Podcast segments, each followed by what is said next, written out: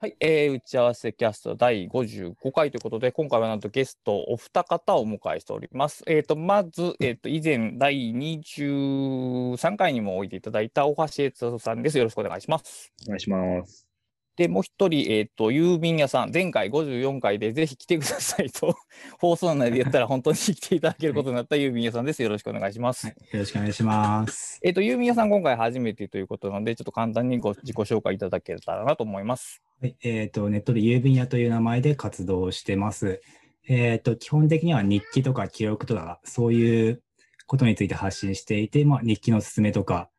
まあ、そういうセルフパブリッシングですかね。そういうのとかブログとかで、えー活動してます。よろしくお願いします。はい、よろしくお願いします。ということで、今回このお二人をお呼びしたのはもうすぐわかると思うんですけども、えっ、と、去年、去年ですね、去年出た、えっ、と、大橋さん日記の楽しみ方を教えてくださいという本について、えっ、と、お話ししていけたらなと思います。で、えー早速なんですけども、えっ、と、この本を、えっ、と、KDP で出版されてる方はどちらですかね？ああ、出版は私ですね。郵便屋さんのアカウントで出版されてると。はい、そうです。で、この本を作ろうと思ったのも郵便屋さんですか？そうですね。基本私の方からちょっと提案して、しました。はい。大橋さんはこの本作りから出版まででどのぐらいの作業をコミットされてます？もともと、ポッドキャストで対談をしたというところから含めると、対談に参加をして、はい。で一応、音声チェックをさせていただいて、で、それが、まあ、ポッドキャストとして公開されて、で、その後に、えー郵便屋さんから、あー書き起こし、原稿起こししましたという原稿が来たから、それをチェックして、解説させていただいたりとか、特にあの、エヴァーノートが大きく変わったので、この対談したところからのタイミングで、割とこう、使い勝手も変わったし、あと Google フォトもね、あの、そういうことがなかった時代に対談したので、うんうんうんうんまあでもそこはそんなに影響なかったかな。うんまあとにかくこう、ちょっともう対談からタタイムラグがあったので、まあそのあたりは少し手を入れさせていただいてというのがありますね。なるほど。はい。えっ、と、このタイポッドキャスト自体も郵便屋さんオファーで始まったんですかね？えっ、そうなんと、最そうですね。でも最初あの、えっ、と、前がコリゴさんとタクスさんと佐々木さんか、のセミナーの後の懇親会で、そその場で大橋さんにちょっと日記の対談したいねっていうことを言っていただいたのに、それに私が乗っかっていったというか。そうなんや。はい。まあでも、何もなかったら、はいい、こっちから声はかけにくいですよね。なかなかそうです。私からいきなり言えないと思うんで。はい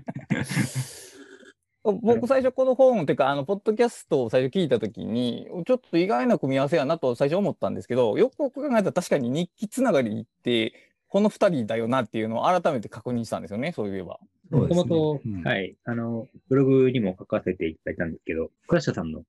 はい。クラップボックス本の出版記念セミナーがね、はいはいはいはい。2018年の8月26日で、で、ここで僕は郵便屋さんを知ったんですよ。あそれまでは知らなかったんですか？いや、あの、日記の説明は読んだことがあって、あリアルであったのがあ、そうそうそう。あ、この人が郵便屋さんかというのを懇親会で、えー知りまして、で、まあ、その時はそんなに日記っていいですよね、というぐらいで、そんなにこうね、あの、お互い割とこう、そんなに、あの、活発的にこの、話す方ではないと思うので、ネット弁慶ですよね。そう人見知りではありますね。はい。で、その後に、その2019年の11月2日に、えー今度はゴリオさんと、タクさんと、あと佐々木翔吾さんのアプローチの本ですね。あはいはいはいは。はいいこちらのあの、えー、小江戸で行われたイベントで、ちょうどね、あの、セミナー中、向かい側に座ってたんですよね、郵便屋さんが。そうですね。はい。はい。あ、郵便屋さんだ、と思っ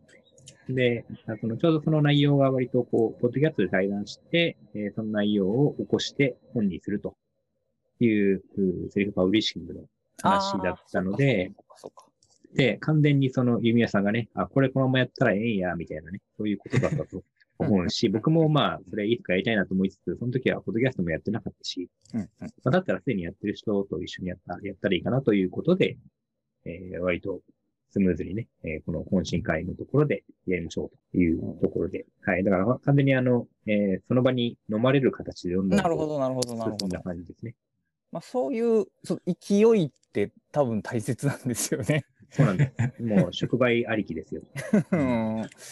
そうだから逆にそう今までその2人の絡みがなかったのってまあ珍しいよまあその仕事なっていう媒体でその大橋さんが日記書いてるからそのゆいみやさんが日記書いてもまた話が重複するし、まあそのゲストライターとしてはあれにしても、その二人の話って結構面白い。だからお二人もその、こんだけ日記熱心な人に会ったのって結構レアなんじゃないですか？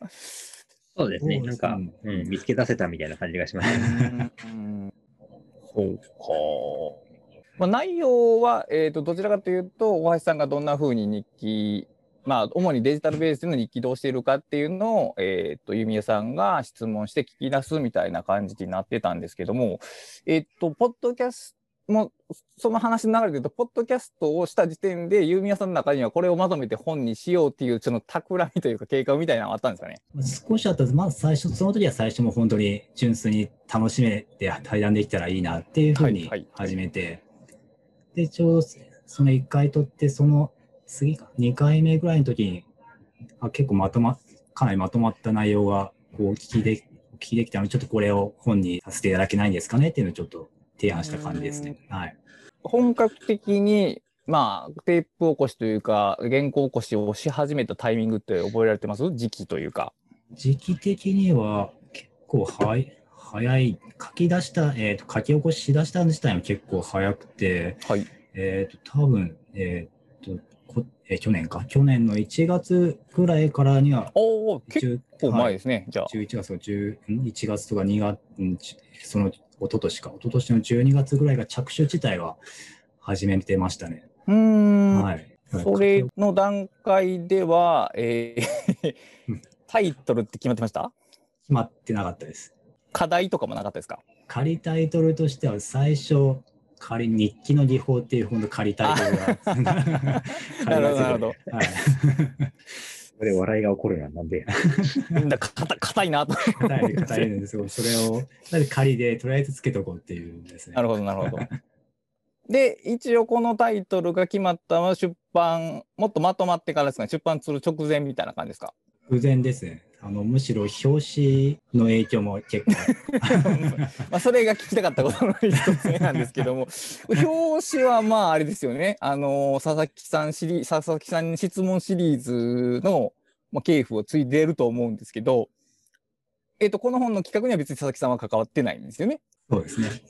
で、えっ、と、えー同じ系統にしようとまず思ったわけですか？ああ、表紙。そうですね。まあ、えっ、と、どう先にそれとはいも、えー春菜さんに頼もうみたいなのが先にあったんですかね？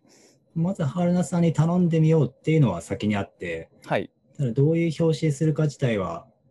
えっ、と、まあ、ふ案を2つぐらい出してど、えーもう一つが、あの、たくさんのアウトラインプロセスプロセッシング対談、あの、ちょっと黄色の主体の、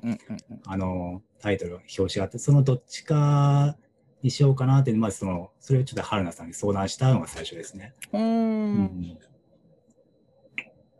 春野さんは一応その2パターンみたいのを上げてくれはったんですかね？で、まあ、そその前にじゃあこれどっち側にしましょうかっていうのがあって、はなるほどはい。で、まあ、どっちかっていうと、うーんと、そうか、あれは、そうそう。だから、それで結局、まあ、あの、佐々木さんシリーズの方が、うん、なんか良さそうだよねって、今、大橋さんとも話して、話したりして。なるほど。はいああ、そうかそうか。こう全然違うのにするっていう計画はなかったんですか？ああ。別に責めてるわけではないですよ。どうですかね。うーん。いや、多分ね、表紙に、はい対談だから、あの、やっぱりパッと佐々木さんシリーズが浮かんでしまって、ああ、ではいはいはいはい。うんで、対談の、その、一部というか、あー必ずだから、たくさんと佐々木さんの本って、えー、たくさんが質問して、佐々木さんがそれに答えてる吹き出しのはいイメージがあって、あ、こういう感じの対談なんだなということを予感させるという意味では、あの表紙のデザインが秀逸だなと思ってね。なるほど。そうですねで、。それがもう思い浮かんでしまったので、もう、それがデフォルトになってしまったと。まあ、対談ってこうパッと表して分かるようにはしたいなとは。ああ確かにねはいそれはそうですね。はい。いや、まあ、この本は、あの、全2作を気に入ってる方なら、もう間違いなく面白いと思える本なので、これは非常に良い選択やなと思って、結構僕は勇気があるなとは思ったんですけども。ああ、そうかな。僕は割とこれしかないぐらいの感じでね。うーん。や、本当は、あれ多分、あれじゃないですか、その、エビエさんとはですね、 Scrapbox で、はいあの、二人しか入れない Scrapbox 上で、なんかこういうのどうや、みたいな、そういうやりとりをしてたんですけど、これのイメージ乗っけたら多分、絶対エビエさんはイエスと言うだろうなという計算で、乗っけたんですよ。はい並べでね、こういう感じどうすかねっていうね。はい私はまんまと乗っかりましたね。ちなみにタイトルを思いついた方はどちらですかね？それとも2人と検討の結果磨き上がって出てきた感じですかね？そうですね。えー、二人でまあ、提案しながらですよね。スクラップボックス上で。うんいやこのタイトルすごくいいなって僕は思ったんですよ。あの本の中にもぴったり合ってますしその他のこのシリーズもそうですけどその偉い人が答えを知ってて教えてあげてる感が全くないのであの、まあ、がっかりもされにくいでしょうしさっきの日記の技法とかに比べると 親しみやすさははいあるかなとは思いますね。はい。で、もう一つだけ気になったのは、その対談形式やのに、やのにっておかしい対談形式で、えっと、普通、一般的には大橋さんの発言、郵便屋さんの発言、大橋さんの発言って言って、こう交互になってるんですけど、この本って、大橋さんの発言、大橋さんの発言、郵便屋さんの発言って、時々連続してるとこがあって、これはこう、なんか意図があるんですかね。まあ、意図的には、あのあれですね。あんまり長くぜつなげたくないっていうのが、はい、はい。まあ一つあって、ただその方法があったのかどうかっていうのはちょっと今、考えというか、もうちょっといろいろあったかなとは思ってます。ここ 2, 2個目のとこ、お、うん、大橋って名前なくても。いいような気がしたんですけど、い、やまあ別にこれはしょうもない話なんですけどね。普段対談ものを読み慣れてるとちょっとうって違和感があったっていうだけのことで、まあ別に内容自体に関わることではないんですけども、うんまあ新しいこう何か狙った意図があったんやったらちょっとそれを学びたいなと思ったんですけども。単純にですね、短くしたかったです。はい。なるほど。まあ確かにでもあの電子書籍ってあれぐらいのボリュームの方が区切り、あれをだからえーっと、ふ普通の対談形式にすると、開業をなくして文字を詰めるしかなくなるんで、まあ、そうすると多分字が詰まって読みにくいだろうなとは確かに思いますね。うん。いや、僕、それ指摘されるまで、あの、前回のうちのキャストでそういうことをおっしゃってて、はい。それ指摘されるまでね、僕、原稿何回も読んだのに気づかなかったっていうね。ええまあ、そうか。だから、読む側の呼吸として、あの、一つ区切れたら、もう、鍵括弧が、相手が変わっ、話者が変わってるイメージなので、うん話の辻褄が合わない、あれ？っていうとこが何回かあったんで、多分わ私たちの場合、こう、話し自分自話したちが話した内容なので、分かってるからですよね、はおそらく。自分が話したのはここだなっていうのを勝手にもう完全に分かってるのでっていうのはあるかもしれないですね。そうですね。はい。なんか無言の相槌が実はここに入ってるんですよね。うんうんうんうん。あ、そうですよね。多分うんありましたねだから、音声上ではそこ区切れてるけど、そうわざわざ、てんてんてんって書くのも、不細工やしな、みたいな。そうねそそれはちょっとお原稿起こしの難しさではありますよね、確かに。うんいや、上調になるじゃないですか、そこで。そうですね。それは間違いなるほど。く。うん。うん。これ結構難しいもん。それこれ多分たくさんはいろいろ考えて処理されてると思うんで、逆にまた次の回でそれ聞いてみたいと思うんですけども、一応だからまあ話としては初めからある程度その出版を狙ったとはいえ、ちょっとこう、ゆうみやさんが本にする上で苦労した点とかがあれば教えていただければなと。ああ、そうです。まあ、こういう対談本って、まあ、他の人と一緒に作る本っていうのはもう本当に初めてだったので、うんうんで、今回、まあ、大橋さんっていう、こう、ね、素晴らしいアイディアというか、本の種があるので、それをどううまく、こう、本にするかというか、まあ、材料をうまくどう本にまとめるかっていうのは結構、今までにない感情苦労ではあったんですけど、その面白さでもありましたね。はい。んまあ音声をテキストに、えー書き起こして、当然そのままっていうわけじゃないじゃないですか。そうですね。まあ、おそらくはもう削ったり書き直したりがあったと思う思うんですけど、そこでなんか気をつけたこととかってあります？気をつけたこと。そうですね。やり方としては、とりあえずアウトライナーで、えっ、と、うまく、まずまとまりを、こう、やっぱり話した後、ずっとフローじゃないですけど、ずっと流れていくので、それをどううまく区切りつけて、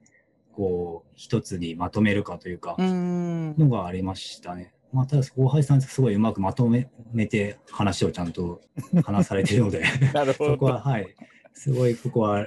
ある意味、多分他の方より多分楽だったんじゃないかななるほどね。と思ってますはい。うん大橋さんは原稿チェックしたときに、こう、こう気をつけようとか思ったか思ったこととかってあります？あの、最初の第0号というか、最初の原稿はですね、めちゃくちゃこう、会話帳のまんまだったんで、はいはいはい。さすがにそこはちょっと読める形に直すというのは多くて、ただ直しすぎちゃうと、良さみたいなのがなくなっちゃうので、その難しさは結構ありましたね。なるほど。えー言ってないけど、こうこういう風にしないと 絶対読んだ時に違和感あるしなとかね。そういうのが割と悩ましかったですね。なるほど、なるほど。ね、そこはありますね。これ補足をどこまで、なんていう、編集なのか補足なのかわかんないですけど、言ってはないけど、でも入れ入れた方がいいのもあるし、逆に言ってるけど削んなきゃいけないのも、まあ、まあ、あるといえばあるし、みたいな。は難しかったですね。そういう、これ多分今後似たような企画は増えてくると思うんですけど、なんかちょっとそのまとめ方のノウハウみたいなのをたくさんに教えてもらいたいところですね。それはあります。すごい聞きたいですね。なるほど。よく言われますけど、その、講演はたすごくいいんだけど、本にするとすごくダメになるみたいな人もいれば、逆もあってね。うんうんうん、そうですで、ね。そういう何か、あの、悩みというかな、編集者の目線で、その、講演はすごい面白いけど、文章にするとダメみたいな人がいて、みたいなぼやきみたいなのを読んだことがあって。で、そういうものがあるんですよ。やっぱりこう聞いてる分にはみんなこう、前後の矛盾があっても気づかないんですけど、そうですね。文章にすると、あれっていうね。あんなに良かったのになんでだろうっていう幻滅をしてしまう。う んで、そういうのがやっぱり起こり得るので、そうですね。うん、だそこですよね。あの、対談っていうところの良さと難しさというか。うん、まあそうですよね。まあでも逆に、まあ、いや、いきなりじゃあ2人で読める文章を書きましょうって言われても、多分それはやっぱりハードルが高いので、その楽に話して、後で苦労、編集で苦労するっていうのは、これ避けがたいことなんだと思いますね、きっと。うん何回も同じ話してれば、まあ、かわかんないですけど、まあ、そうですね。あとの編集の苦労は避けられないですね。避けられないでしょうねはい。言うても、でも本当にゼロベースでコンテンツ作るよりははるかに楽、楽さは、いや、苦労さは減ってると思うんで、それも。えー、っと、お二人はサブスタックもやってるんで、サブスタックの話も聞きたいんですけども、ちょっとあの、サブスタック話できる人がちょっとあんまりいないんで、ちょっとしたいんですが、まあ、で、で今回はちょっと日記の話に、本の内容というよりも日記の話をちょっとしてみたいんですけども、えっ、と、大橋さんは、えっ、と、エヴァノートプラスタスクシュート、カッコタスクマで、ほぼデジタルで記録というか日記を取られてると思うんですけども、郵便屋さんはその、えっ、と、アナログ、デジタル具合ってどうですかね？えっと、そうですね。基本的には、まあ、あのデジタルでやってるんですけど、まあ、タスクマとかロームリサーチとか使ってて、アナログは夜に書く日記だけたまに紙で書いたり、iPad ペンシル、iPad で Apple ペンシルで書いたりみたいなのはあります。まあ、ああ、結構はい統一されてないというか、割にバラバラというか。あそうですね。なんで、えーまあ、紙夜紙に書くのは最後は本当、どっちかっていうと記録というか、フリーライティングじゃないですけど、うんうんうん思考の整理というか、なので本当に白紙の紙に書き出すみたいな感じの日記の書き方ですね。日記ちなみにそれはツーツールど、文房具としては？えーっと、いろいろ使ってるんですけど、えーっと、前やってたのは、えーっと、緑の、えーっと、MD ノートブッはいクとか使ってたりとか、今はあの、Apple、iPad のアプリで GoodNotes か、GoodNotes 5を、の使ったりとかですね。うん、ちなみにお二人は一応毎日欠かすことなく日記的なものをつけられてるんですかね？そうですね。まあ、日記、まあ、まあ私にとってタスクマは結構自分の中で日記ってなってるので、基本的にタスクマでなんか記録とメモ取ったらもう日記になってるみたいな まあ、そうなんでしょうね。大橋さんもだから、タスクマ使われてたら、もうそれ日記みたいなもんですもんね。うん。だからね、日記って、その、一日の最後まで書かないからダメになると思っていて、はい。あの、朝起きてからすぐ書き始めれば、絶対こう、忘れないじゃないですか。そうですね。うんだったら先にこう、早弁しちゃえばいいみたいな、そういう感じですよね。ちなみに、えっ、と、本の中では、えっ、と、ぼ一番最初は大学ノートに日記書いておられたとか、大橋さん書かれてますけど、んえっ、と、その時も毎日書いておられました？そうなんですよね。その時は、普通にあの、紙に、夜寝る前とかに、えー書いてましたね。やっぱりそうなんですよね。紙の場合って夜寝る前とかになりますよね。そう、だからね、そういう意味ではね、その時はよく続けられたなとそう。僕も思ったんですけどね。まあ、それは。何のこのガジェットサポートもなく、もう本当に純粋なピュアな意志力でね、うん寝る前に書いて寝ると。そのやっぱり、あのー企業に勤められてそのブラック企業をはるかに超えるようなブラック環境で働いておられた時にも日記を仕事終わりに家で書かれてたっていうのを見てまあその外側から見るとよくそんなことをするなっていう感じがするんですよね家帰ってきてめちゃくちゃくさびれてるのに日記なんて書けるかと思うんですけどやっぱりそれはえーそれまでに日記を書く生活をしてたからできたことなんでしょうね、きっと。当時ね、はいえー、タスクシュートを使い始めてたのかな？そのブラック的なし、あの、プロジェクトに入ってからは。はい。で、毎日ですね、リピートタスクとして、はい今日のトランザクション処理っていうリピートタスクがあったんですよ。で何かというと、そのトランザクションっていうのは、あの、その日に発生した何か、まあ、イメージ的には伝票というふうに考えたらいいと思うんですけど、はいえーまあ、よく財布を開けたらレシートがいっぱい入ってるみたいなね。はい。うん。で、そういう、その一日過ごすとですね、えーレシートが溜まってるわけですよ。はい。で、それを今日のうちに整理しきると、明日はクリアな状態でまた始められるので、はい逆にそういうトランザクションが残ってると気持ち悪いわけですよね。はい。はい。うん。で、それが大変こう短期記憶とも相通じるものがあって、うん。うん。なので、今日家帰って寝る前にこれ整理しきらないと、寝て朝起きたら多分ぐちゃぐちゃになるし、明日と混ざっちゃうし、はい。それが嫌だったので、できると。で、そのトランザクションっていうのは、えーお金とそれから日記と2種類なんですよね。はい。うん。で、使ったお金も今日のうちに記録して、家計簿ソフトとそれから実際の財布の小銭入れですね。えーその残高を合わせるわけですよ。はい。うん。で、それを毎日やればく狂わないはずなので、そうですね。えー、だから銀行並みの、えー精度で毎日お金のチェックと、それからあとは今日頭の中にあって、これ書いておかないと忘れるなというものを書き残すと。で、多分あの本の中にも書いたと思うんですけど、寝てしまうとですね、寝てる間に脳が勝手にこう整理しとるわけですよね。はい、そうですね。うん、これいらんよね、とかね。あの、ここれ大事だと思うから取っとこうわ、みたいな、勝手にこの選別をしよるので、それは嫌だったので、いやいや、そうじゃなくて、その、僕はこれは残したいんだよ、ということをですね、ちゃんと外部に残さないと、なんか勝手にインデックスが作られてしまうので、そうか。だから、そこです。はいまあ、思いついたら書くとかな、できれば今日中寝る前に書くっていうのは脳の整理の前に意識で整理してやろうっていうことなんですね。そうです。あの、パンダアップデートの前にやっとこうみたいな感じですよ。ああ、なるほど。ちなみにお二人聞きたいんですけど、例えば日記を書く、書き続ける上で、まあいろんなことが大切やとは思うんですけど、大切なことが一つあるとしたら何でしょうかね。お答えできる方からお答えできたらいいんですもらいたいんですけど。ああ、日記、そうですね。日記を続ける上でですまあ。日記を書くってことは、まあ続けるということとイコールやと思うんで。やっぱり、ああ、私としては日記を読み返すことかなと思いますね。はい、はい、はい。はいやっ。ぱり日記書くのもそう、まあ楽しいといえば楽しいんですけど、それよりやっぱり1年前とか2年前とかそういう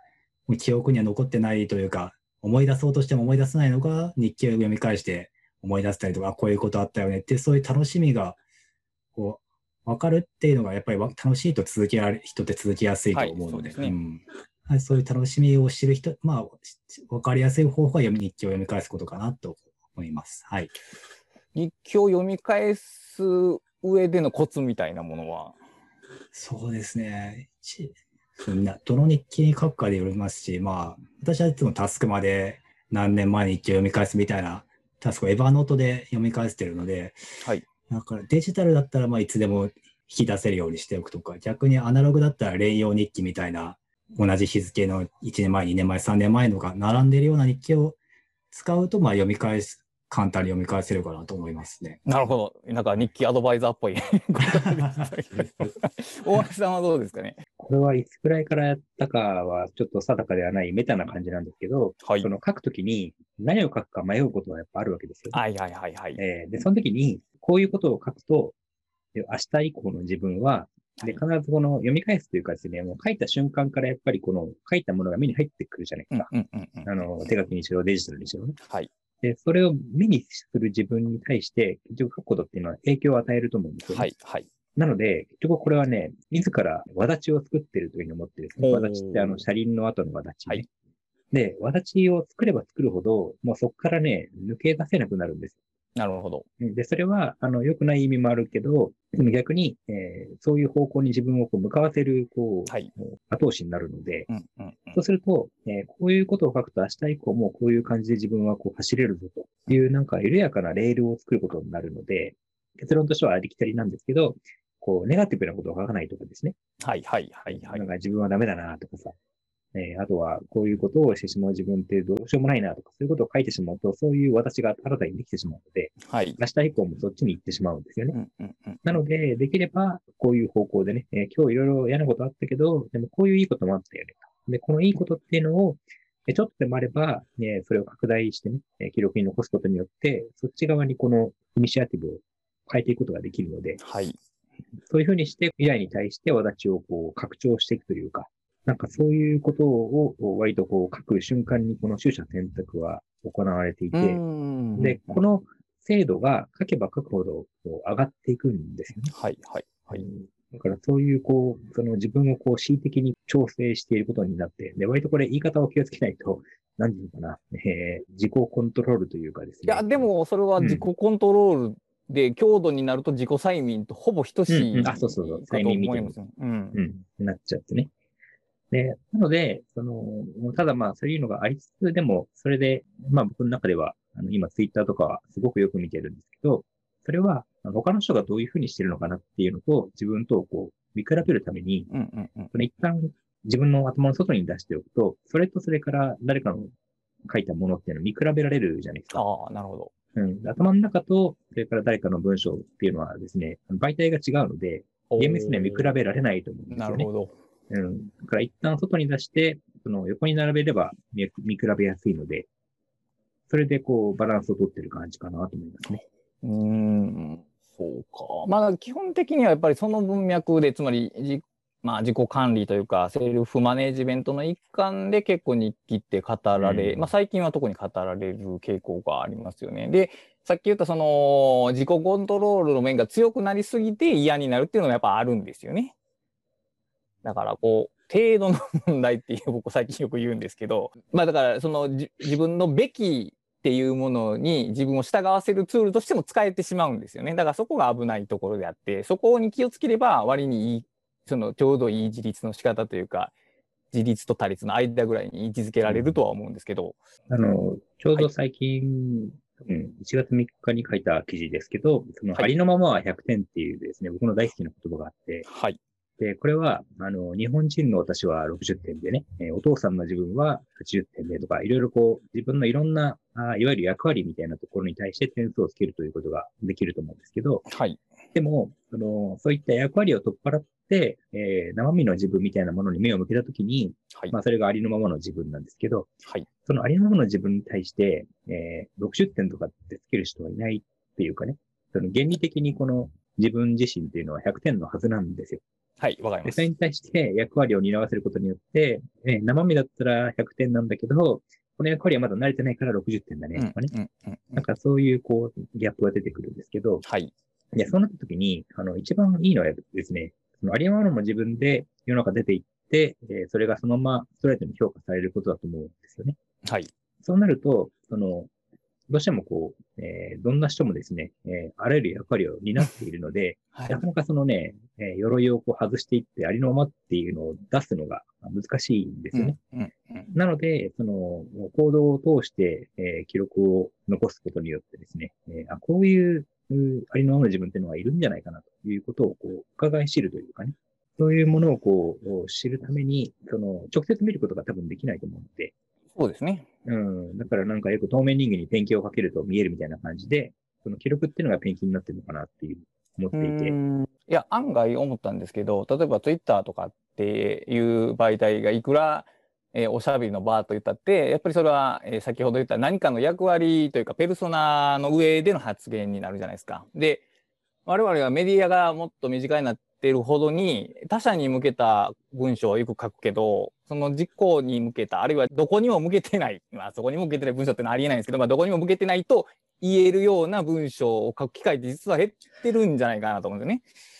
で、そういう時に日記ってもうまさにその、ある意味で飾らなくてよいというか、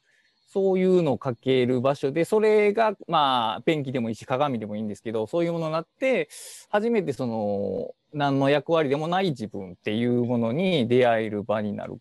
かな。だから、さっき言われたその役割の点数で言うと、例えば先生としての自分って60点っていうのは、例えば、えー求められる先生像とか平均的な先生像から見て60点というようなことだと思うんですけど、そう自分っていうものの採点基準は自分しかないので、それは絶対100点にならざるを得ないんですよね、これって。そのそ それはだから多分いろんな、えー、と思想とか宗教が言ってることの一つの表表現というか、えー言い換えやと思うんですよね。これこのありのままの自分を肯定するっていうことは。これだからね基準が他の参照じゃなくて自己参照やから絶対に負けないみたいなんて あの案外重要なんですよねこれ。そうですね。私も日記とか読み返してて思うんですけど、結局自分ってもうどうしようもなく自分だなみたいなそうそうそうそう どうしようもなく自分っていうのが大切なんですよね。でそれをなんか、人に聞いては、まあそうだろうなって理解することもあると思うんですけど、結局納得というか実感するのってやっぱり自分うでん、書くしたりやったりするしかないと思うんですよね。なのでそうするとやっぱり、うん、自分の、自分を実感、そうすると100点っていうんですかね、こう、自分はどうしようもなく自分だから、まあそこから行くしかないよね、みたいな。そうだから採点のだから地平線って自分からしか始まらないっていうことなんですね要するに。ね、うん、階段の一歩目は絶対に自分っていうとこからしかないっていうことなんですけど。ああそうか面白いなでも。関数ってあるじゃないですか。はいあの、ファンクション。はいであれの定数ってあるじゃないですか。はいはいはいそれが、あの、自分、ありのままの自分なんですよね。あーなるほどうん、で変数っていうのは人との関わりによって変わってくるんですけど、でも必ずその自分という関数っていうのは定数定数があるので、その定数が分かってないと、その関数使えないわけですよね。はいうん。だから、それはでもなかなか見えてこないから、記録を通して見つけようとするというのが、でもね、これは見つかんない気がするので、はいその、そのものはね。だからなんか、いろんな人と関わることによってとか、いろんなインプットをすることによって、だんだんこう、こういう感じなのかなというものを見出していこうとしているプロセスなんだと思いますけどね。ああそうですねだからさっきの関数の例で言うとその関数の評価式が3つぐらいあった時にそれぞれの式をまあ引き算とかしてみてあれこれ定数あるんちゃうかなみたいなのが見えてくるみたいな感じですよね。そうか。やっぱり3人と喋ってると話が どこ進めばいいかちょっと分からなくなってきますけど、どれも面白いんですけどね、えーどうしようかな、そのうん評価するの話で言うと、僕、その大橋さんのそのタグ、エヴァーノートのタグは結構感銘を受けまして、最初に感銘を受けたのはあの、商品名の前に日付をつけるっていうやつで、まあ、あれはまあ、そのゆタグの使い方としては秀逸やなと思って、で、秀逸だったなと思いつつも、あのタグってすごい重要じゃないですか。でも、 Evernote ってタグのリストだけで 出力できたんよなってちょっと心配になったんですよね。あの、 Evernote のノートはエクスポートできて、まあバッチリなんですけど、タグリストが1で出てこないから、あれ、Evernote 使えなくなったらあのリスト失われるんちゃうかなってちょっと心配になったんですけど。そうですね。まあ、それは心配しても仕方がないことなんですが。まあ、今は、あの、ほぼ Scrapbox に軸足を移しつつあって、はい。で、そこで必ず、あの、えーノート作成日付を、あの、 Scrapbox 上にも日付は、日付情報は残るんですけど、はいでもやっぱり必ず、その、お2021年1月10日みたいなね、同じ形式で入力するようにしていて、はい。えそうすると、あの、その、例えば、えー今月を振り返りたいと思ったら、2021スラッシュ01ではい検索すれば、見つかるので、あれは快適ですよね。うん で当初はね、それを全部タグにしてたんですけど、はい。もう大変なので、まあ、検索で見つかるからいいやということで、日付はもうね、本文に書いておくだけで済ませるようにしたんですけどね。なるほど、なるほど。まあ、一応 Evernote、Evernote じゃ Scrapbox の場合は、そのページとタグっていうのは、その名称的な差であって、基本的に全部一ページなんで、うんうだから、ページがエクスポートできるんであれば、すべての情報が残るんで、やっぱこっちの方が安心やなとは思いますね。そうですね。はい。うんで、えー そこの心配は、そのツールオタクとしての心配なんですけども、えっ、とね、タグ、もう一個、クールとエラーっていうのがあったじゃないですか。はいはいはい、はい。あれがね、巧妙やなと思ったんですよ。まあ、クールはいいですよ。まあ、クールはクールですからね。その、クールの横にエラーがあるんですよ。エラーって感情じゃないんですよ。さこれはさっきの話で聞くと、つまりネガティブな言葉がここに当てられてないんですよ。そうね、そうね、はい。ここれがだから非常にそのここで変換処理が行われてるなと僕は思ったんですよ。うんつまりクールで言うと普通バッドをつけたくなるんですよね。でもバッドは多分ネガティブなので、あまり良くないんで、そこで終わってしまうというか、エラーって、エラーが聞くと、例えばプログラマー気質で言うと、エラーっていうと、その解決に思考が進むじゃないですか。でもバッドやと、あーってね、バッドのタグ並んでるやんっていうネガティブな方に行ってしまうんですけど、エラーやとそれがか解決すべき問題に見えてくるなと思って、ああ、この名前の使い方はすごいなってちょっと個人個人的に思ったんですよ。あ多分それは、あの、プログラマーだったからですよね。バットって言ったらそこで終わってしまうので、エラーにすると、そのね、どういう原因のエラーなのかって、でエラーってね、ご存知の通り、あの、シンタックスエラーとか、ホニャララエラーってね、はい。えー全部、あの、原因が特定うんなところ、特定できるところまで降りていけるので、そういう思考ができるようになったのは、やっぱりこう、えープログラミング勉強してよかったなっていうか、まあ、仕事でね、やったんですけれども、ありますね。うんだからそういうのって結構だからそのありのままの感情を記録しましょうってだからさっきさっきの言い方をするとありのままの感情を記録すると自分が例えば若干ネガ方向にいるとそのネガ方向がどんどん強まっていってしまうんですよね普通にやってしまうと。これはねどっかそのある種のまあ押し付けというか型によってそれを補正していくようなものがないとあだから日記の書き方も実は重要だろうなって聞いてて思いましたね。あの、最初にあの、トランザクションの話をしたんですけど、はい結局ね、僕はその、今ある自分っていうのは必ずそこに至るまでに、えー何らかのですね、あの、こんなこと言うとちょっと、えー病的に思われるかもしれないですけど、その、いろんな行動を実行してきて今があると思うんですよね。はい。で、もし今いる自分が気に入らないなと思ったとしたら、戻っていって、ここからまた違う方向に処理を進めていけばいいんじゃないかっていうふうに、この辿れる何か行動があれば、はい。えー戻れるんだけど、はいそれがないと辿れないじゃないですか。そうですね。うん。なので、えー毎日この、なんだろうな、今日やったことを行動としてこう残しておくことによって、もし、こう、ここで間違ったというふうに気づいたら、間違ったところまで戻って、えーそこから別の行動に書き換えていくというかね。はい。うん。それがこう、まさにあの、トランザクションなんですよ。うーん。で、かもともとトランザクションってあの、データベースに対して、えー何かデータの追加とか更新とかが行われたっていうログの集積なんですよね。で、もし、そのおデータベースに障害が起きたら、そのトランザクションを読み込んで、お間違ったところまで戻って、えーそれをこう、修復するとかね。そういったことができるようにするための仕組みで、で、まあ、その仕組みを、あの、エンジニアの頃にこう知ったときに、あ、これだと思って、えーそこからが日記に対して関心が強まったところで、で、そのトランザクションが入ってるやつをジャーナルファイルって言うんですよ。はい。で、ジャーナルってまさに日記じゃないですか。日記ですね。はい。うん。だまさにその、そこが、あの、一致してるので。うーんだからやっぱりそうですね。だからプログラミングするときに エラー出てるけど、えそれエラーのコードとかで全く吐かないやつがあったら直しようがないですもんね。で、結構僕たちの人間ってそれをやってるわけじゃないですからね。うん。あげくなき、吐かないどころか、自分の記憶で 事実をねじ曲げてますからね。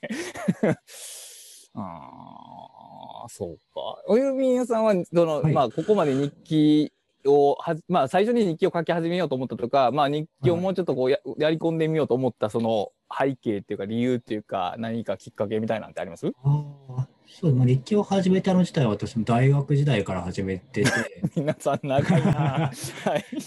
始めてたんですけど、で、日記を本当にもっと、えーなんて言うんでしょう、真剣にというか、きっかけは本当あれなんですよ、仕事なので、はい。あの、多分日記の魔力っていう本がはいはいはいはいはい。紹介されてて、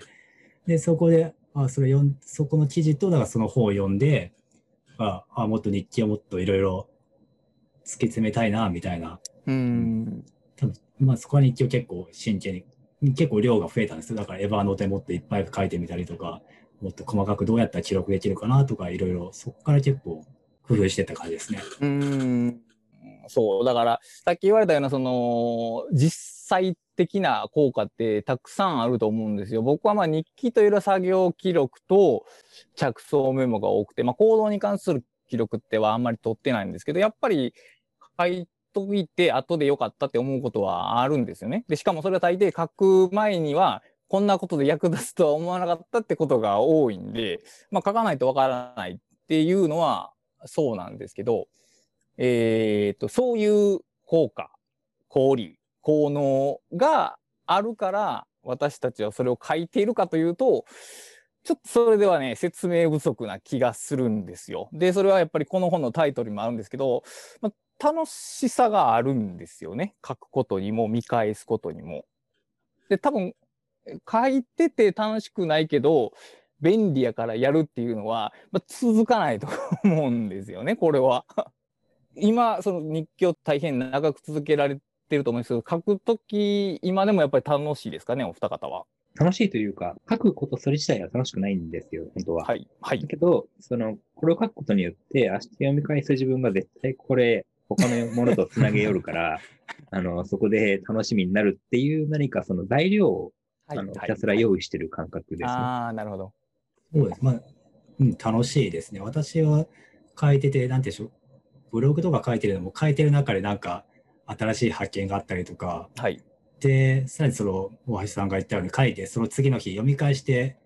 読み返して、そこでまたなんかアイディアが出て、それがすごい楽しかったりとか、まあ結局そういう楽しさがあって、やっぱり続いてるっていうのは、うん、あると思いますね。逆に日記人生で 日記人生って日記人生でなんかくじけそうなのやった時とかってあります？もう日記ええかなみたいになった時とかってあります？いけそう。まあ多分ないんでしょうね。僕もはい今までアイデアメモを大学生のぐらいから書いてますけどもうアイデアメモ書かんでええかなって思ったことは一度もないですけど。あーでも、あるとしたら、結局ね、えー自分ではいいと思っていることであっても、はい。他の人から、いや、それ意味ないんじゃないのとかね。はい。なんでそんなことやってんのとかっていうふうに言われて、で、かつその人に対して、別にその人が自分にとってどうでもよければ、そんなこと気にしないんですけど、うんえーまあ割と、えー恋人だったりとかね。うんうんうんそうなった時に、非常にこの難しくなるっていうのはありますねうん。なるほどねえーなんかこうね、えーそういえば同棲した時期があったんですけど、あの、過去にね。はいでその時に、なんだろうな、彼女がいるのに、なんか自分はこう、今、トランザクション処理をしなきゃいけないのかと。いう時にですね、はいあの、実はそこでね、途絶えたことがあるんですよ。ああなるほどなるほどなるほど、うん。で、結局でもそれは、あの、一人プレイか二人プレイかっていうかなんというかな、あの、一人プレイの時は、それこそだから、えー無人島で生活するってなったら日記しかないわけですよ。そうですねはい、うん。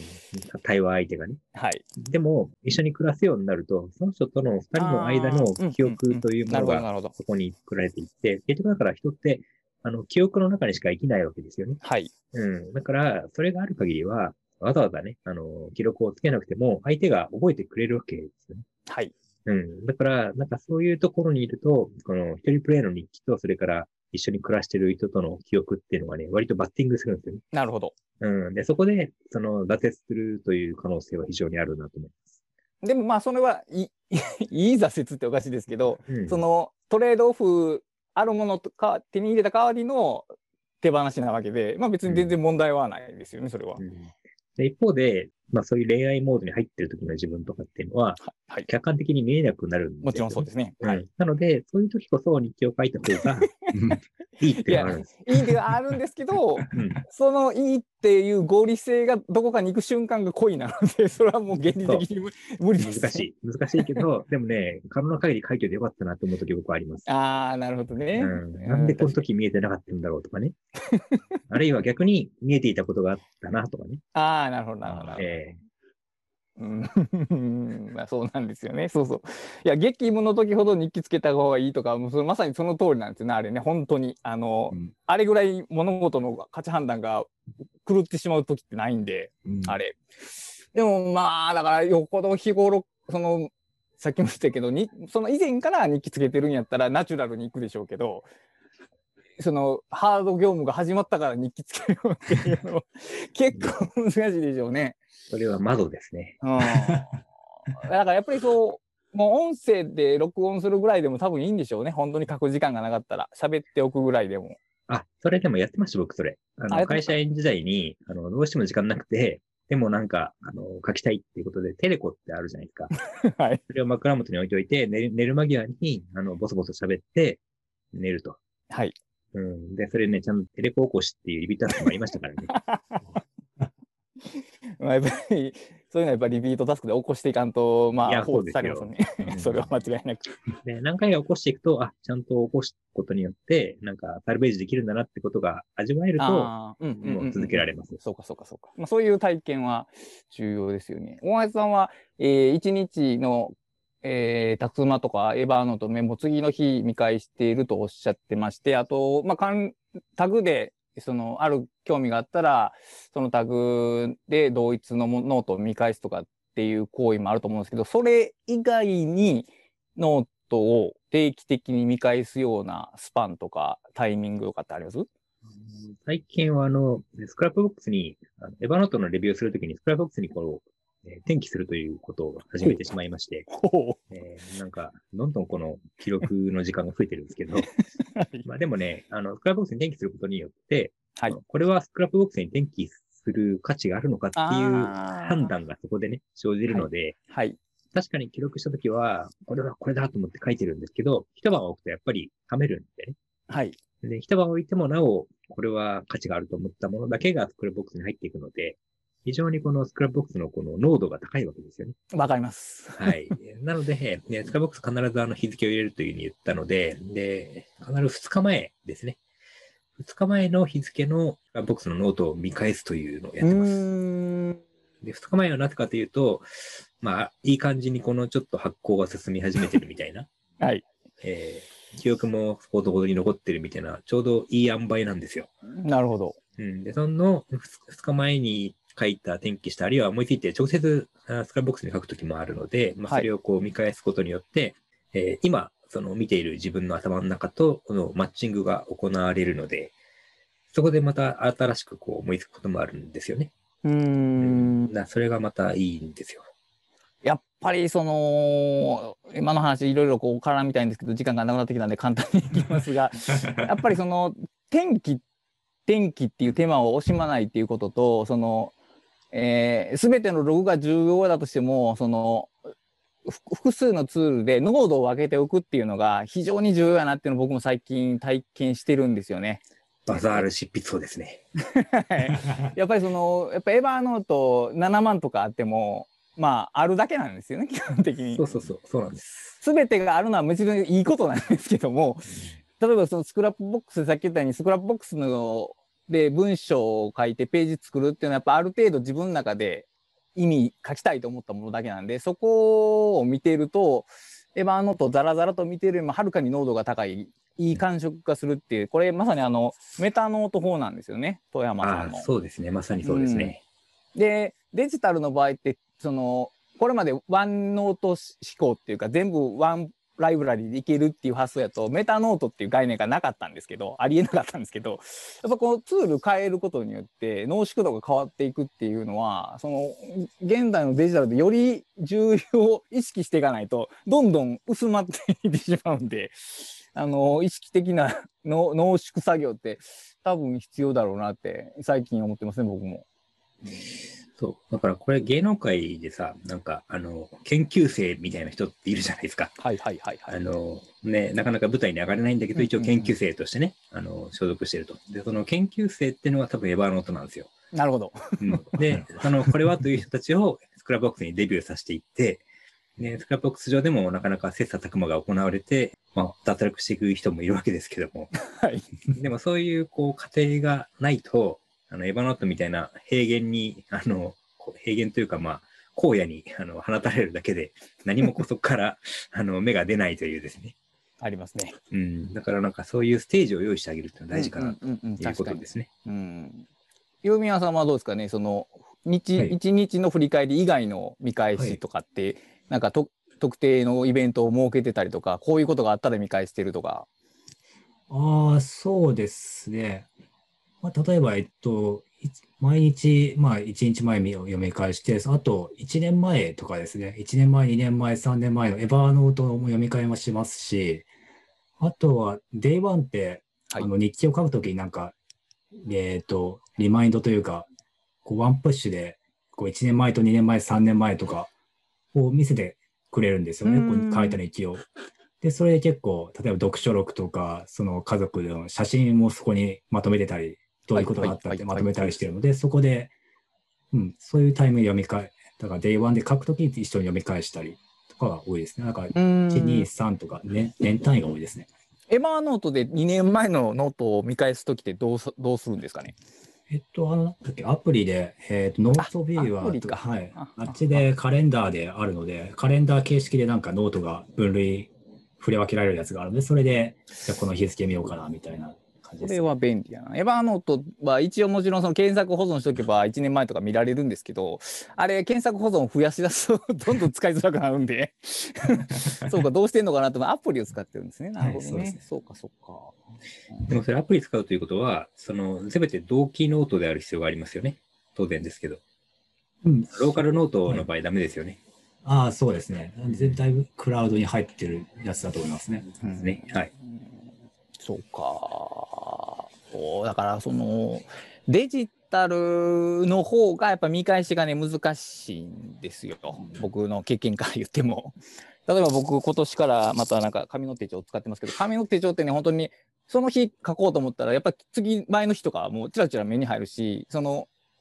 インターフェースとしてワンクリックで前のページ 現れるんで非常に見返しがスムーズなんですよね。その見返せるスパンは当然1年に限られるんですけど、デジタルの場合ってちょっとよっこらしょっていうような感じで移動が必要なんですよね。見返すために。だからその動機づけとか動線とかをどうしてるのかなとは思ってたんですけど、うんうん、そうか、だから、うん日記をこれから始める人がデジタル、まあその人のの環境によるとしてもデジタルがいいのか、まあごくありきたりな日記帳とか手帳から始めた方がいいのかっていうのはちょっとこう僕の中では疑問なんですけどお二人ご意見あります？そうです。まあ、本当にデジタルにあんまり関わってない人だったら、本当アナログから始めた方がは、やっぱりやりやすいんじゃないかなとは思います。読み返しもしやすいですし、はい。あの、置いとけば、やっぱ、あ、絵を描かなきゃっていうふうに思い出すことも多いと思うんで、はいはいはいはいやっぱり忘れちゃうと、アプリでずっとなんか、1年、1ヶ月開かなかったっていうのが普通 普通に起き起きるので、ああのーアプリも日記アプリや Day One みたいな日記アプリやったらいいんですけど Evernote の中に日記っていうノートブックを作るとかやったらもう絶対忘れますよね。もうそれはもう 目に入らないんで。あそういう意味ではやっぱりあの、僕も環境がそうだったからっていうのもあるんですけど、紙から始めたわけじゃないですか。はいはい。で、結局その、これは倉下さんの好きなあの有限性ですよね。なそうですね、えー有限性があるがゆえにですね、あ、忘れたとかね、あの、いうことが気づけるんですけど、うんうんデジタルってブラックホールなので、はいあの、書いても書かなくてもわかんないですよね。確かにね膨らんだりしないし。はいうん。で、書けば書くほどこうパソコンが膨らんでったらね、おわってなるじゃないですか。そうですねあのちょうどね、あの、昨日かな、あの、コボちゃんっていう漫画、はい。読売新聞に掲載されてる漫画があって、はい。でこれが、えーっとね、1万3750回というですね、すげえな。一般全国紙の漫画としては連載最多記録を達成っていう記事がちょっと気になって、あの、今、 Scrapbox にメモしたの見てるんですけど、はい。で、この人のが面白くてですね、あの、毎日10時間使ってるんですって。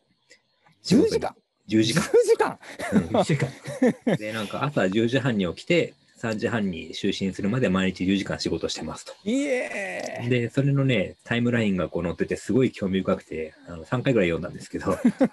で、その中で、まさにちょっとさっき出てきた話題の一つで、あの、書いたこと忘れちゃう？はい。えーとかもあるっていうので、で、この漫画家の場合はですね、同じネタ被らないように、はい。あのはい書いたネタは全部こうカードにして、あの、おカードボックスに入れてね、すげえなそれ。で、ダブリ防止チェックみたいなことやってるそうで、でもこれ見ながらですね、いやいや、これデジタルでやったらええやんとか 思いつつ、いや、これこの人は紙でやってるんだなっていうのがですね、だやっぱやっぱこう紙でできるんですよ、何でも。そうですよね。そうそうそう。そうそうそうそうう。ん。でも逆にそれをやっていないとデジタルにいけないっていうかね。って。いうのはあるありますね。そうに。そうそうそう。で、やっぱりね、紙で操作してることによって初めて、あの、これもちょっとね、あの、量が増えたら困るから、デジタルでやったらいいのにってなった時にデジタルに移るとよくて、それをいきなり。り防音デジタルでいっちゃうと、この紙で操作した感覚がそこに入らないので、はいはいはいはい。多分。ね、うまくいかない気がする。だからその行為を自分の中に位置づけられる前に終わっってしまう、忘れてしまうんですよね、うんきっとね。で、その記事にね、そのちょうどまさに最近倉下さんがあの、情報カードのインデックスボックスみたいなの作ってるみたいな話を書はいいてたじゃないですか。あれと同じでね、こう、いろんなこう、タブをつけてね、のカードを分類してる写真が掲載されてて、で、ああ、これ、これね、まさに、あの、タグでやったら早いのにとかって思うわけですよ。思いますね。うん。けど、でもこれをやっていって、あこういうふうにタブが立っていくんだなっていうのを目の当たりにするからわかる。っていうのがあると思うので確かに。うん、これどうやったら伝えられるんやろうなっていうのはすごくこう、あの、いろいろとこう、悶絶しながら読んでました。うん、そうですよね。いや、やっぱりな、その、僕たちは、僕たちって多分、まあ、大橋さんも指輪さんも含めていいと思うんですけど、両方経験してる世代なんですよね。アナログとデジタルをちょうど、まあ、ええ時期やったんですよね。いや、本当そうです。そうです。両方いい感じにミックスできたというね。うん。で、やっぱり、あの、身体、哲学的な感じで言うと、身体感覚って強いんですよね、かなり。で、あの、言論戦記という本に、東さんの言論戦記という本に、その、まあ、領収書とかのフォルダーってデジタルでも良さそうやけど、実はそのフォルダーがそこにあることによって、これは仕事なんだっていうことが思い出される、記憶に刻まれるようになるっていうのが書いてあって、ああ、でもまさにそれはあるよなとは思ったんですよね。いかにもその、あの、アナログ派の人が言いそうなことですけど、でも実際にその通りなんですよね。さっき言ったその Evernote のノートブックの下に入れると見えなくなるっていうのとほとんど同じなんですね。で、多くの人がデスクトップにフォルファイルを散らばしてしまうのも同じことなんですね、やっぱり。その目に見えるとこにあるっていうのと検索で見つけられるっていうのは僕たちの脳内では多分ね異なるものやと思うんですよ。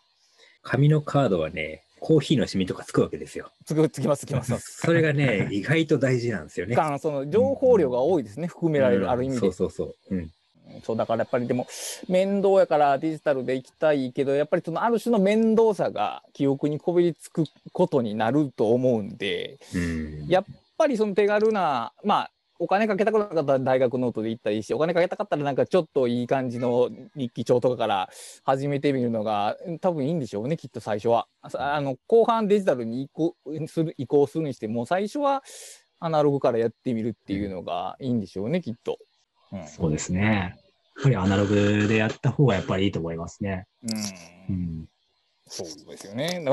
今、世の中が DX、DX 言ってますけども。いや、でもやっぱりその、うん、容量というか、勘どころが分かった上でのデジタル化っていうことと、その、え何でもできるツールにいきなり飛び込むっていうのはやっぱり同じじゃないんですよね。あの、特にツールは多機能を求めるんで、ますます分からなくなるんですね。いきなりツールからいくと。うん。うんで、日記ツールも、日記ツールで、その、こういうので書いてくださいっていうフォーマットを提示してきおるんで、あれ。それが合うと合わないがあるんですよね。大体合わないんですけど。その点、紙の日記って本当に自由じゃないですか。書くのがめんどくさい分、どこに何を書いてもいいっていうのがあるんで、その人が必要な情報を書き留められるっていうのがあるし、さっき言ったように、その、面倒なんで、そんなに雑多なことは書かないですよね。どっちかっていうと、印象に残ったものだけを書き残すんで、でそうした方が読み返しもいいんですよね。あの、長文だらだらデジタルで僕、あの、フリーライティングするんですけど、もう一回読もうと思わないんですよ。そういうダラダラした文章って。やっぱり端的なものとか、箇条書きにしたものとかの方が見返しも安いんで、だからアナログのとこから始め、だからバレットジャーナルのヒットって多分そういうのも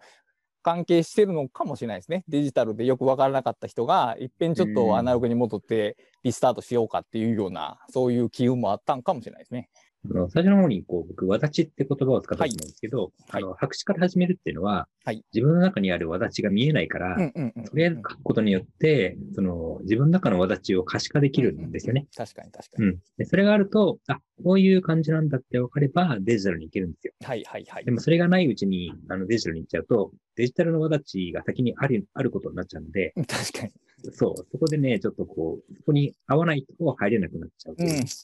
Notion ってあるじゃないですか。どうしよはい。 Notion で最近僕ちょっといろいろ使い始めてて、で、あ、読書管理にぴったりだなと思ったんですけど、データベースって機能があって、本のタイトル、著者、出版社、出版年月日、自分が買った本、えーか買った日、読み始めた日、えーそれから読んだかどうかのチェックボックスみたいなものをデータベースで管理できるんですよ。これね、すごいんですよ。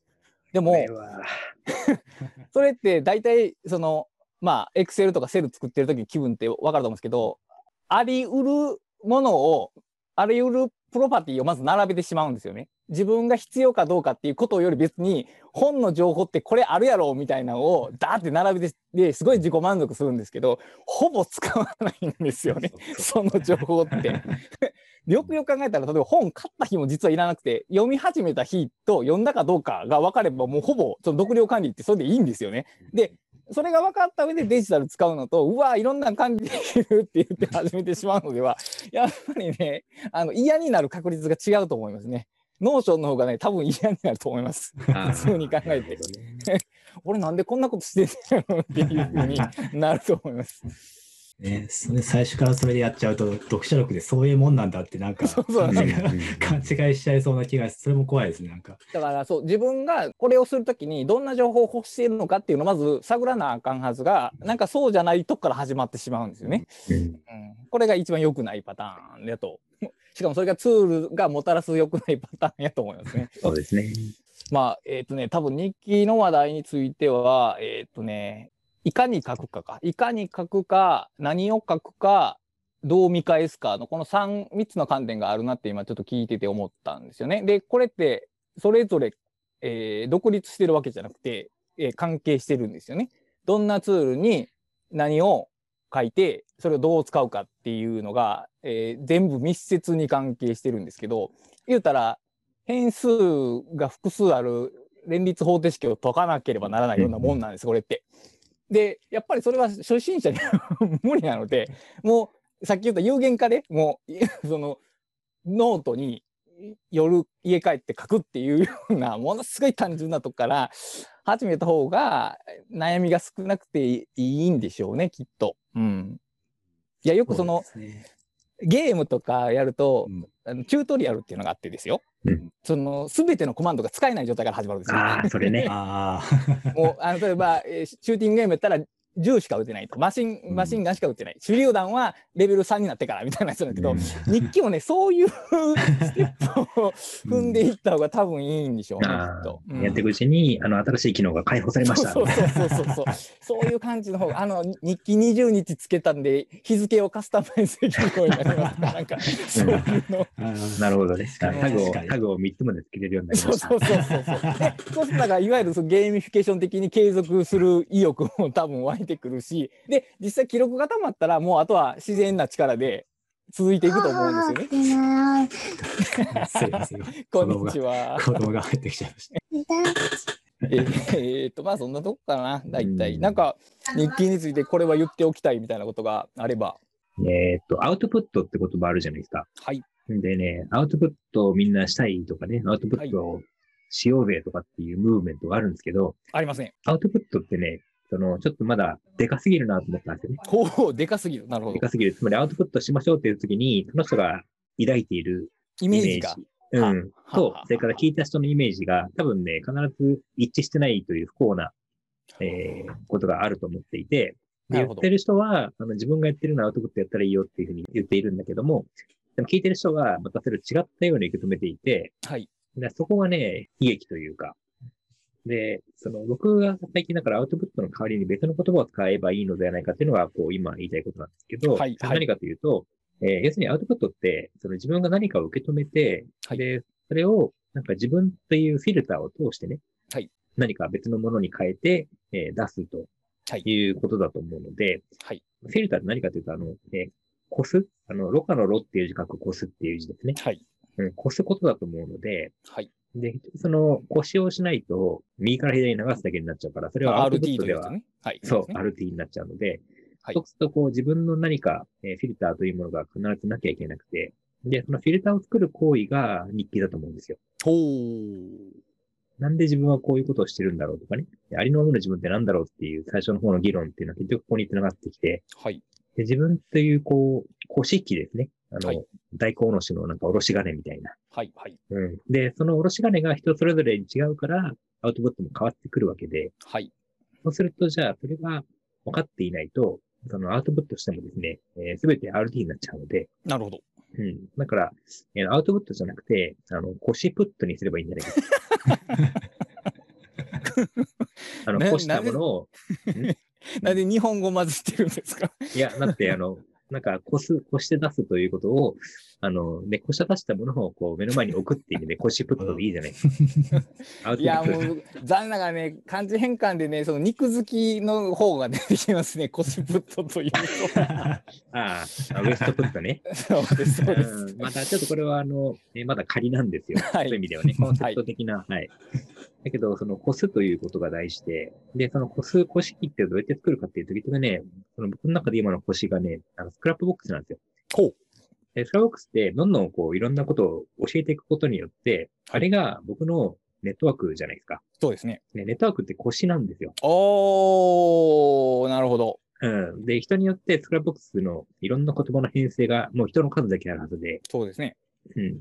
で、それをやればやるほど、そこに何か言葉を入れてリンクにしたら、意外なものが繋がっていきますよね。引っかかってきますよね。はい。それが腰なんですよ。うーん。人は、その人によってはそれはなんか、あの、抜け落ちるんだけど、自分にとっては、ものすごくこう、いろんなものが絡み取られてくると。ああ、そうか、そうか、そうか、そういうことか。ネットワークって網じゃないですか。網網網。網っていうことは、いわゆる穴が開いてるわけですよね、要するに。うん。で、こう上、降ってきたときに、自分に関係ないものは滑り落ちてるけど、その人のあれに関係するものはその網に引っかかるわけですよね。それが、それがフィルターっていうことですね、要するに。はいなるほど。で、そこを通り抜けると、インプットしてきたものが、その、それは自分独自の網の形になって出てくるわけですよ。うんうんうん腰、腰出てくるわけですよ。なるほど、なるほど。なで、腰出たものが、その人のアウトプットでから、それはその人らしいってことになるわけですよね。なるほどね。なるほど。うんそうですね。なので日記とか書いていくと自分のなんていうんですかね、そのポイントっていうんですか、そういうネそれが結局ネットワークになって、ポイントがいっぱい書いていくと、自分の、なんですか、ネットワークができて、私の中になんか星座っていうんですけど、点が多い方がいろんな星座が書けるんじゃないかみたいな、はい。があって、その星座は多分、大橋さんが言ったようなアウトプットというか、その星座でできるものが多分アウトプットというか、それに似てるのかなってちょっと今思いました。うーん。あ話を聞いて僕そのペジェ曲線っていうのを思い出したんですけどペジェ曲線って触ったことあります？ないです。ないですね。あそうか。えっとえーとね イラストベベジュ、ベジュじゃなくて、ペジェ？ベあベジェ曲線ですね。あのイラストレーターとかで出てくるあの曲線と線をあ操作するやつですけど。そうか。わからないならいいです。ああ、こういう。あのそれが細かいほど複雑な形を作れるんですよねその点が多いほどいいんですなんかあのパワポとかで波線とかあそうそうそうそうそうそうああいうやつですなるほど。図形を作るための構造点なんです。あ、輪郭点か。輪郭点なんです。で、それを多くすればするほど、めっちゃ細かいギザギザとかができるんですよね。で、だから日記を書いていくと、そういう自分の認識がより点が増えていくみたいなイメージかな。解像度が上がっていく。上がっていくっていうようなイメージかな。うん。それを自分自身に対して行うことっていう、まあ、もちろん外界のことを記録することはあるんですけれども、その外界のことを記録するっていうのも、自分がそれを記録してるっていう取捨選択をしてるという意味で自分の記録であるんですよね。なんだかんだ言って。それだからありのままの自分ですよ。うん、まあそうでしょうね。うん。まあそうじゃないって言う人もいるでしょうけども。う んでもやっぱりそれを、うん、それが目的、それは嬉し日記を書いた時の嬉しさであって、やっぱでも日記を書くとの目的そのものではない気がするんですよね。うん、まあ、副産物でしょうね。うんですよねやっぱりああとは、明日以降の自分に対するこの指針をそこから得たいっていう気持ちも、うーん。そううん、なんかこう、郵便屋さんはこ、このために日記を書いてるっていうのって、言語化できるのあります？まあ難しいと思うんですけど。このために。ああ、そうですね。ああ、もうこのためにっていううと。そそう、難しいんですよね、これ。うんまあやっぱりこう自分を、まあ自分がそこに、まあある意味、まあ記憶、記憶がまあ自分の頭の中だけじゃなくて、その外部記憶装置みたいな、そのノートとかも、まあ外部自分の記憶だとすると、まあそれをしっかり、そこにある、ものとしてあるっていうのがなんか。そこにあると、だから、もうあるんで、それはもう、まあ、ありのままの自分って、な、なんて言うんでしょうね。そのありのままだよ、自分だよね、みたいな、こう納得しやすいというか、はいはいはい。はい。そういうところですかね。自己肯定っていう言い方が正しいのかわかんないですけど、納得して生きられるみたいな、そういうところですかね。はい。こう逆に言うと、まあ、3人とも、まあ、自分の記憶力を信用しないっていうことですよね、基本的には。あの、データベースダンプってわかります、はい。はい。僕はわかります。うん。僕はそれ一番ね、あの、エンジニアの時に感動したんですよ。要するに、えー SQL でね、クリエイトテーブルとか、あの、インポートなんちゃらとかっていう、こう、呪文みたいな、ね、コードを実行していくと、その元のシステムに戻るんですよね。なので、その、要するにこの、例えば WordPress で、えーブログがありますと。で、これをエクスポートして、えーダンプするっていうんですけど、そうすると、テキストファイルに収まっちゃうんですよね、すべてが。で、このテキストファイルを、その、インポートすると、元の、えー WordPress に戻るっていう別のサーバー上でやればね。で、これって、そのデータベースダンプを残しておけば、他の環境でまた再現できる、再構築できるってことじゃないですか。で、はい日記ってまさにデータベースダンプなんですよ。はい。だけど、その、えー人間がやってるので、漏れたり、あの、はい間違ったりするんで、それが世にですね、翌日生成されるものはまた別の形になっちゃうんですけど、うん、そうですね。うん。でもこれを、その意図的に、あの、ちょっと今日の反省を踏まえて、ね明日はこういうふうにちょっと変えようみたいな、こう、ダンプをいじるんですよね。なるほど。なうん るほど。そうするとはいはい朝起きるときに、はい実はだからみんなね、寝てから起きるときにね、もう原子分解しちゃうんですよ。いや、そうでしょうね、きっと。うん。で、寝て起きたらまたそのダンプに従って、えー再構築されるので、昨日の通りになってるかと思いきや実は違くて、いや、それに気づけないんですよね。まあ、当然気づけないですよね。昨日のもなくなってるわけですからね。そう。そのダンプを再現したものっていうのが、その今日の自分っていうことなので、だからそのダンプをですね、可能な限り残したいっていうのが多分日記を書くことなのかなと思うんですよね。ん、そうか。なるほど。ちょっと込み入った話になってきましたけど。ああ、そうですね。いや、これ、だから、うーん自分に対する信頼、自信の強さと日記を書く意欲は反比例するんだろうなとは思ってたんですけど、うーん日記を書けば書くほどね、やっぱり自分の記憶に対する信頼はどんどん減っていくんですよね。でも、一周回って、それが自分に対する信頼になるっていうのがちょっとこう、言葉で説明できないんですけど、そうですね。まあ、あ、そういうもんなんだな、みたいな。いや、こう結構ね、だから僕はその、さっき大橋さんが言われた日記を書くこととそのじ自分のセルフイメージの変化っていうのが割かし興味があって、まあ日記に書けないんですけど、記録を取ってる人とそうでない人って結構違うんですよね。何かしらが。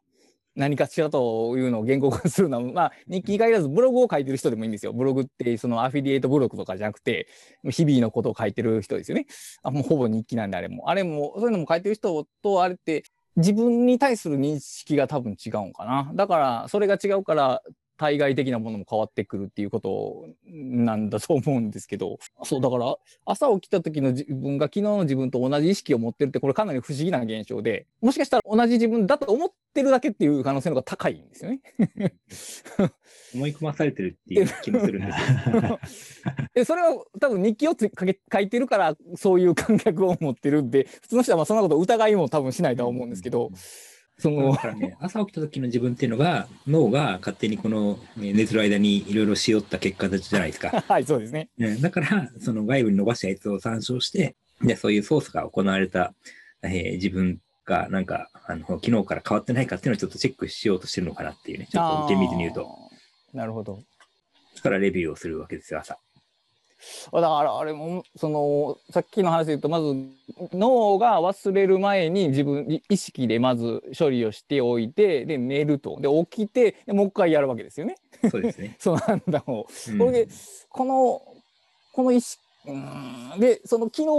の判断した自分の意識処理した意識と朝の処理する意識はイコールじゃないわけですよね。違うと思います。だから少なくとも3人ぐらいその作業に関わってるわけですよ。3意識分ぐらいが。その無意識も含めるとうん 結そう構フィルターかかってますよね。フィルターというか手手間かかってますよね。うん。だから毎朝並列化してるわけですね。ですね。うんそうですね。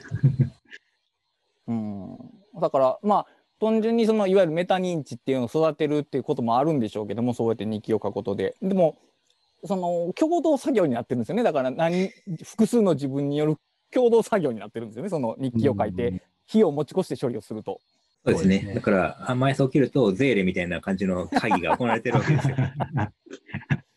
前なんかドラえもんとかでありますよね。なんか何年前の、1日前のドラえもんと2日前のドラえもんが今日起きて、またなんか、タイムパラドックス先生。今のはい今のうん今の地域を解決するみたいな。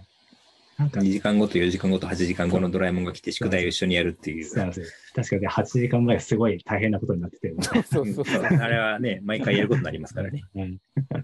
まあ、幸い我々はい一つの意識体は一つの時間帯しか存在しえないから、まあ、もう協力するといったって一人分だけで済むんで、まあ楽といえば楽ですよね。まあ。うん、そうか。はい。まあ、とりあえず、まあ、これ広げていくともう収集がつかなくなるんで、一旦これまでにしたいと思いますけども、何かお二人、えーこの本以外でお知らせしたいことがあれば。僕はいや1月17日にですね、はい。えー高梨さん、あの、タスクペディア原案の高梨さんと佐々木翔吾さんと3人で、タスク管理の相談会というのを企画してますので、でこちらですね、あの、まあ、有料の相談会ではあるんですけれども、まあ、こちらの収益はですね、えータスクペディアの方に寄付をさせていただくという形で、はい、考えてますので、えー特にあの、ね、セミナーというね、一方的に何かこちらが考えていることを伝えるという内容ではなくて、こんなことで困ってます、こんなことで悩んでますというタスク管理に関するお悩みをお持ち込んでいただければ、高梨さんと僕と佐々木さん3人でお答えするというオープン、オープン質問会みたいなね、えー。内容になりますので、はい。ぜひあのあそれ、一人の質問に全て3人がお答えしてもらえるというようなことなんですか？あまあ、3人が全員答えるかわかんないですけど、その、なんか高梨さんが、あの、ずーっと話したら、そ、それでいいと思いますし、あなるほど、なるほど。なるほどえーあの、3人で、まあ、お伝えできればいいかなという感じですね。まあ、公開コンサルティングというふうに考えたらいいかと思います。あなるほど、なるほど。はい。まあ、ちなみに話がまだ 脱線しますけど、タスク管理ってやっぱり最終的に個別なものになるんで、そ。の形が一番いいですよね。やっぱりあれ、前で偉い人が喋って、その通りやりましょうって、小学校じゃないんだから、多分それでは無理だろうなと そうですね思うんですよね。うえんも、その、要素分解すると、あ、この部分は自分も入れられそうだなとかね。っていうのはありますね。ありますよね。あると思うんはい、ですけど。はい。はい、だから、うん、コンサルティングっていうか、ほんまに悩んでる方は、その絶対均一的な救いよりは、個別にここはこうしたいんですっていうのを相談された方が、多分ね、より早く問題解決に至れると僕も思います。はい。思います。はい。はい。ユーミンさんは何か、はいえーそうですねといサブスタックで、えっと、一応今、日記同好会っていうのをやってまして、はいまあ、今の話でも通じると思うんですけど、まあ、日記の書き方もやっぱり人それぞれっていうのがあると思うんで、まあ、それをもっと緩やかな形でやっていこうっていうのが、その日記同と好会あなんですが、ちょっと最近、もうちょっと拡張しようかな拡張？拡張するんですか？拡張という、なんですかね、こう、日記だけじゃなくて、あえっと、堀さん、ライフハック大全、堀さんみたいな知的生活設計であったような知的積み上げみたいな、そういうのがやっぱり私は好きなんですよ、こう発見というか。んんはいはいはい、わかりでます。そういうので、やっぱり日記ってやっぱり自分がやりたいことをやるっていうところがあって、まあ、自分を発見するっていうのもあって、で、それをさらに、私の中でそれを拡張すると、まあ例えば在野研究とか独学とか知的積み上げとはいはいはいはいかそういうのになるんで、例えば、ちょっと今まだ検討中なんですけど、ね、独学同好会みたいな形変えても 面白そうだなと思いつつ、ちょっと今検討中な段階です。なるほど、なるほど。はいまあとりあえず日記同好会は存在していると。あありありますので、よろしければ、というところですね。はい。えー、と一応し 私事なんですけども、えーついさっき「ライフハックの道具箱2020年版」っていう本が、えー、と出版されてると思います。はい。あ、されたんですね。なるほど。はいいろいろなんかありましたね、今回は。いやまだ KDP の画面では出版準備中ってなっててで Amazon のページでは販売されててええこれどうなのとか思うんですけど、まあ、処理、まあ、処理段階だと思います。はい。あのライフハックツールをずらっと並べてやろうっていう本なんでただそれだけの ライフハックツールカタログみたいな本なんでもしよろしければあの、えー、と Kindle Unlimited も対応してるんで ご覧ください。はいはいというわけで、今回はこれまでにしたいと思います。えっ、と、感想等は、えっ、と、ハッシュタグ打ち合わせキャスト、えーシャープマークとひらがなで打ち合わせ、アルファベットでキャストまで、えー、ツイッターでお送りいただければ、クラスターが発見します。はい。というわけで、お二人ともお疲れ様でした。ありがとうございます。ありがとうございました。す。